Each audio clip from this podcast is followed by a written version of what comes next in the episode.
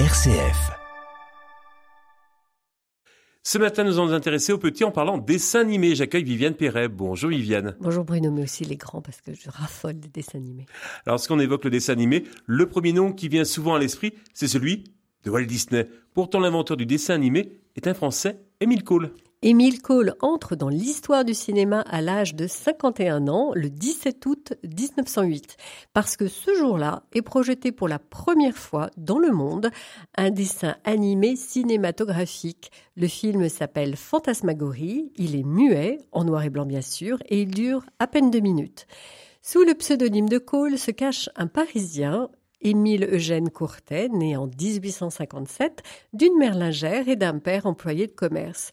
Tout petit, il avait déjà développé deux passions, la philatélie et le dessin. Mais il faut se nourrir et après un bref engagement dans l'armée, il trouve une place comme courtier d'assurance. Mais j'imagine, Viviane, que sa passion pour le dessin va le rattraper. Petit à petit, il va placer des dessins humoristiques dans les journaux satiriques et signe donc Émile Cole ses caricatures. Il devient dessinateur de théâtre, costumes et décors, ce qui le rapproche lentement du cinéma, inventé, on le rappelle, en 1895. D'autant qu'il va ouvrir un studio de photographie immortalisant Verlaine et aussi André Gilles, un caricaturiste et chansonnier, à l'origine du cabaret Le Lapin Agile à Montmartre. Et grand ami d'Émile Cole.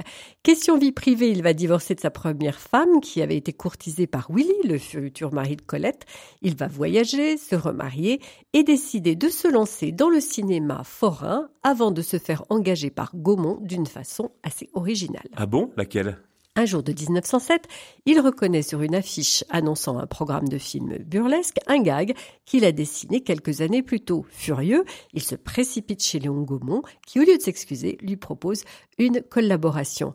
Notre scénariste débutant a l'idée de filmer des dessins image par image. Il est le premier à appliquer ce principe à une technique qui deviendra le dessin animé. Et qui nécessite un travail de forcené et des heures de patience, Viviane. Par exemple, Bruno, le premier dessin animé Fantasmagorie, pour moins de deux minutes, a demandé 1000 dessins, chacun filmé deux fois, donc 2000 images. Après Gaumont et un court passage chez Pathé, il part en 1912 à New York pour rejoindre les studios Éclair. Il va beaucoup y travailler, être heureux, mais son patriotisme le rappellera en France. Malgré son âge, il a presque 60 ans, il veut participer à l'effort de guerre.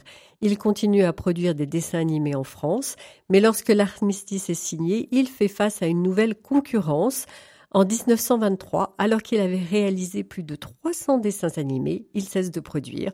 Assez amer d'ailleurs d'avoir été oublié par la profession, il ouvre une boutique de philatélie. Les timbres, vous l'avez dit Vivienne, ont été une passion de jeunesse avec le dessin.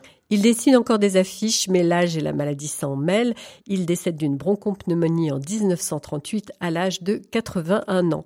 Incinéré selon sa volonté, l'urne funéraire a été placée au cimetière parisien du Père-Lachaise. Par coïncidence, Georges Méliès, un autre grand pionnier du cinéma et qu'il connaissait bien, s'éteindra le jour suivant. Si on a un peu oublié cet homme, son nom, Émile Cole, a été donné en revanche à l'école qui, depuis 1984, enseigne à Lyon le dessin animé. Chaque fois qu'on verra un dessin animé, Viviane, on aura une petite pensée pour Émile Cole. Merci à vous, on se retrouve le week-end prochain. Au week-end prochain.